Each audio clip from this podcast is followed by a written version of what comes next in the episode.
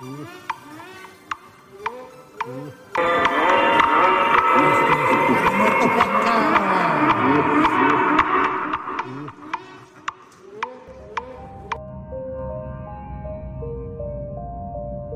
es el Pan de Muerto Podcast, donde el terror sabe mejor. El único pan con cero calorías y 100% de su gestión. Las almas en pena con pan son buenas. Y si aún no tienen su pan favorito, pausen el episodio y vayan por uno para ustedes. Y su testimonio de un fantasma más querido. Bienvenidos al episodio número 41 del Pan de Muerto Podcast. Hoy viernes 26 de agosto del 2022. Estamos en el live a través de Twitch y a través de TikTok. Saludos a la gente de TikTok. Por primera vez, pues esta semana llegamos a los mil seguidores en esta red y espero que así tengamos más personas viendo los episodios de esto que se hace llamar Pan de Muerto Podcast. Mi nombre es Abraham Rocha y el día de hoy, a petición de una persona en YouTube que dejó un comentario, eh, decidí presentarles una historia de un fantasma.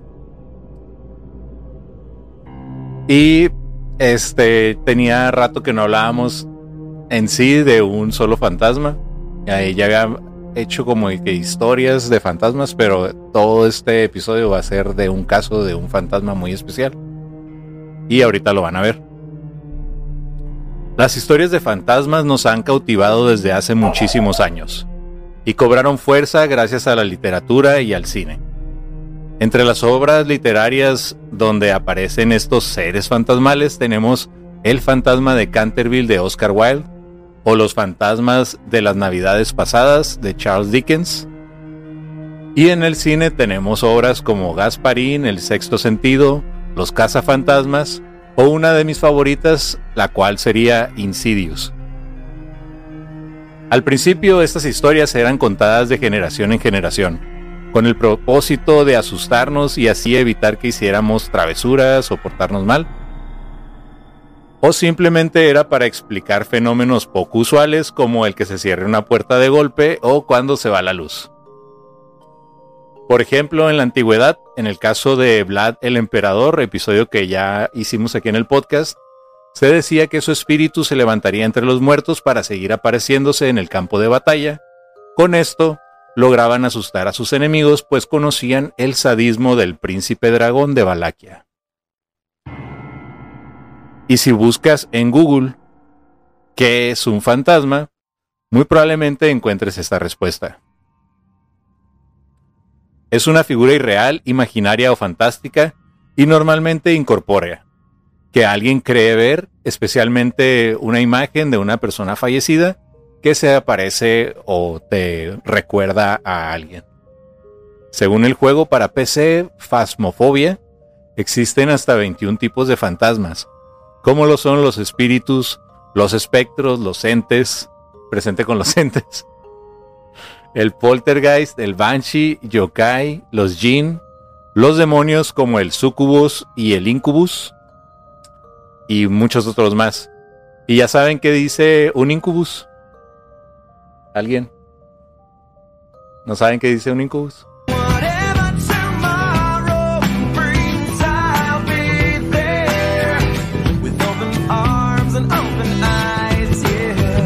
Chiste rock alternativo. No lo van a entender. Es, es una canción. Bueno. ¿Por qué vemos fantasmas? Según ciertos estudios se debe a algo conocido como un sesgo cognitivo, y son atajos que emplea la mente para resolver un problema.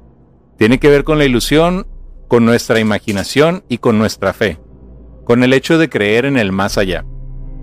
Hablaba de la literatura y el cine, porque en estos se repite mucho esta idea de que un fantasma es un espíritu, el cual se encuentra atrapado en este plano, es decir, el reino de los vivos porque se quedó con asuntos pendientes o bien tiene una misión que cumplir. De aquí tenemos historias de fantasmas donde las personas que los ven se salvan de algún accidente gracias a estos seres.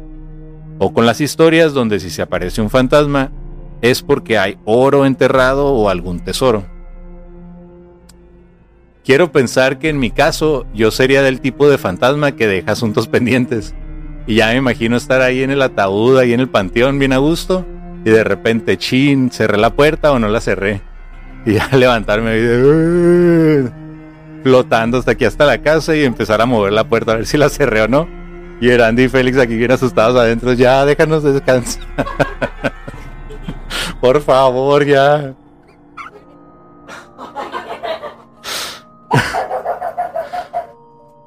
Pero siempre que se hable de fantasmas existirá el escepticismo, pues dudamos y desconfiamos de todo lo que no podemos ver o tocar.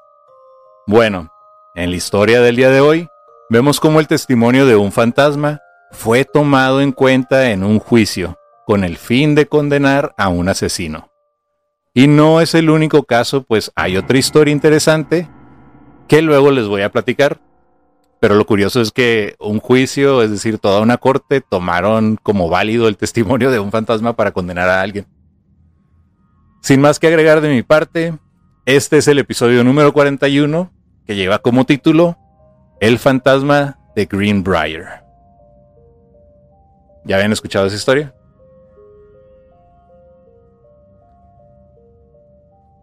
Creo que les va a gustar. Elva Sona Hester Shu vivía con su esposo, Erasmus Stribling Truth Shu, mejor conocido como Edward, en una modesta casa en Greenbrier, Virginia Occidental, en los Estados Unidos. Elba de 23 años y Edward de 35, en 1985 se conocieron en la tienda en la que Elba trabajaba. Se dice que al conocerlo ella se volvió loca por él, al punto de ir a buscarlo a su trabajo, que era una herrería, para proponerle matrimonio en 1896, algo muy poco usual para las mujeres de esa época. El 23 de enero de, 1897, la mujer apareció en una extraña posición, muerta en las escaleras de su casa. Su cuerpo fue encontrado por un niño de 11 años que normalmente ayudaba a la mujer en las tareas del hogar. El pequeño, al ver el cuerpo tirado de la mujer, no supo cómo reaccionar.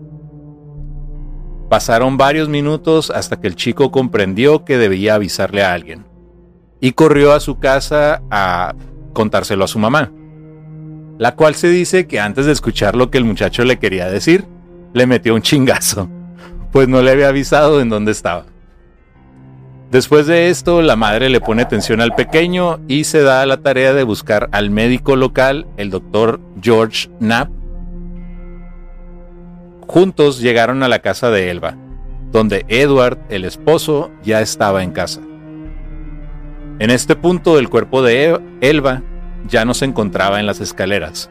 Al parecer, Edward lo llevó hasta la habitación principal, en el segundo piso.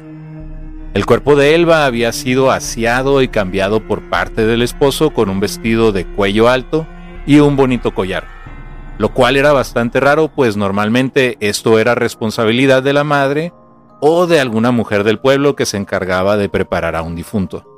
Era algo muy raro que un hombre se pusiera a bañar el cuerpo de su esposa o de alguien más y después cambiarlo a su parecer. Edward lloraba desconsoladamente por la muerte de su esposa. Además de asearla y cambiarla, le colocó un velo para cubrirle el rostro por completo. Cada que el médico George Knapp intentaba revisar el cadáver de Elba, el esposo, convertido en un mar de llanto, la abrazaba y besaba con fuerza, lo cual dificultaba que el doctor Knapp determinara cuál había sido la causa de la muerte. Cabe mencionar que Edward ya se había casado y separado dos veces antes de conocer a Elba. Además, había estado en la cárcel y por si no fuera poco se dedicó a ser un vagabundo durante varios años. El doctor Knapp pudo apreciar unos ligeros moretones en el cuello de Elba sin embargo, como Edward no se, le despegaba para nada, decidió terminar de revisar a Elba y decretó la causa del fallecimiento como un desmayo eterno, lo que se traduce actualmente en estos días como un ataque al corazón. Después, al enterarse que Elba estaba embarazada, cambió la causa de la muerte por complicaciones durante el embarazo. Y aquí entra la madre de nombre Mary Jane, como la de Peter Parker. ya desde entonces había gente que se llamaba Mary Jane.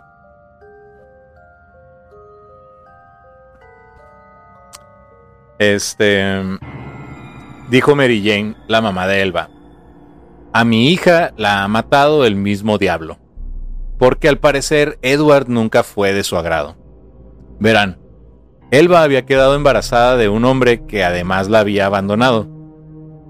Al ser una soltera embarazada, era juzgada y mal vista por la gente del pueblo, porque era la época victoriana y nada más se dedicaban a estar criticando a los demás.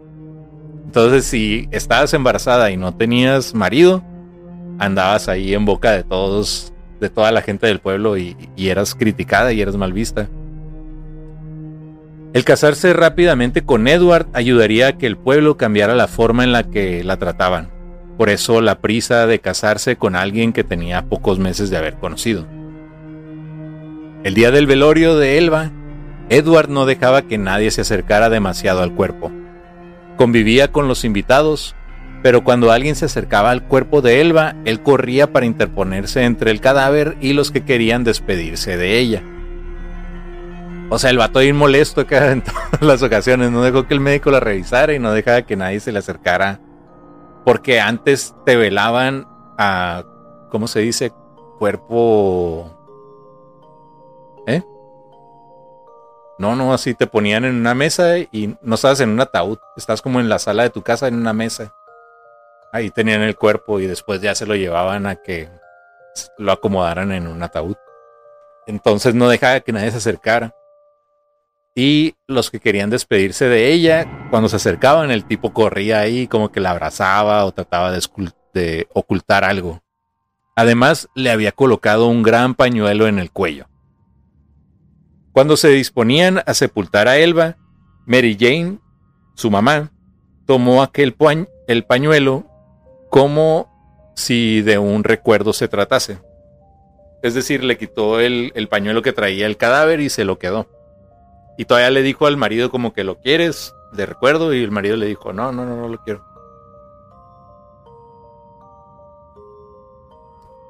Entonces, como había estado atado al cuello de Elba, el pañuelo despedía un desagradable aroma. Porque pues quién sabe cuánto tiempo, cuántos días duró antes de que le enterraran, entonces pues ya se estaba empezando a descomponer por lo que al llegar a su casa se dispuso a lavar aquel pañuelo. ¿Cuál fue su sorpresa al notar que el agua con la cual lavaba el pañuelo se, se tornaba cada vez más y más en un color rojo, un color rojo sangre? Para Mary Jane esto fue una señal de que su hija Elba no había muerto de causas naturales, sino que había sido asesinada. Mary Jane empezó a rezar todas las noches pidiéndole al espíritu de su hija que le explicara cómo es que había fallecido. Luego de dos semanas, el espíritu de Elba la visitó durante tres noches seguidas, contándole todo lo que había ocurrido. Después de esto, Mary Jane fue al fiscal para que exhumara el cadáver de su hija. O sea, fue con el fiscal pidiéndole que, ¿sabes qué? Algo estuvo mal. Quiero que la saquen, de dónde está y la revisen bien. Según contó la madre, el fantasma de su hija le explicó que el hombre que la que el hombre con el que estaba casada la golpeaba y que nunca quiso al niño que llevaba en el vientre. Solo la aceptó para estar con la chica, pero peleaban todo el tiempo. El día de su muerte, Edward, y eso se lo dijo el fantasma, el día de su muerte, Edward la golpeó porque Elba le dijo que no tenían carne para la cena la atacó de una manera tan salvaje y tan brutal que le terminó rompiendo el cuello. El fantasma de Elba, cuando estaba hablando de su mamá para explicarle dónde habían sido las lesiones, volteó la cabeza de una manera anormal. Y imagínense la escena del exorcista, así cuando le da vuelta la cabeza. De esa forma. Yo cuando me trueno el cuello, mi mamá siempre me dice como que, hey, no hagas eso porque te vas a lastimar o algo. Ya me imagino que me diera vuelta la cabeza en frente de mi mamá, o sea, me la vuelve a acomodar de un chanclazo acá. Al principio, tanto el fiscal como el médico con los que habló para contarles lo que había pasado con Elba, no lo creyeron. Pero cuando les empezó a explicar el tipo de vestido que llevaba, el comportamiento de Edward, el hecho de que la había movido de las escaleras al cuarto, ya todo empezó a cobrar sentido. Edward se negó rotundamente a que desenterraran a Elba, pero se dio cuenta que no podía impedir la exhumación del cuerpo de su esposa, por lo que terminó diciendo, sé que me van a detener, pero jamás comprobarán que yo la maté. Sea, el tipo ya sospechoso a más no poder. Al arrestar a Edward, todo su pasado salió a la luz. Era un hombre agresivo, que había estado varias veces en la cárcel, y quizás esto explicaría por qué conocía de juicios y asesinatos para asegurar que él no podría ser condenado. El juicio se hizo ante un jurado popular, pero de entrada se estableció que no había testigos, no había pruebas y el tribunal no aceptaría el testimonio del fantasma como prueba en contra del acusado. Entonces, tal vez fue el destino o tal vez fue el fantasma.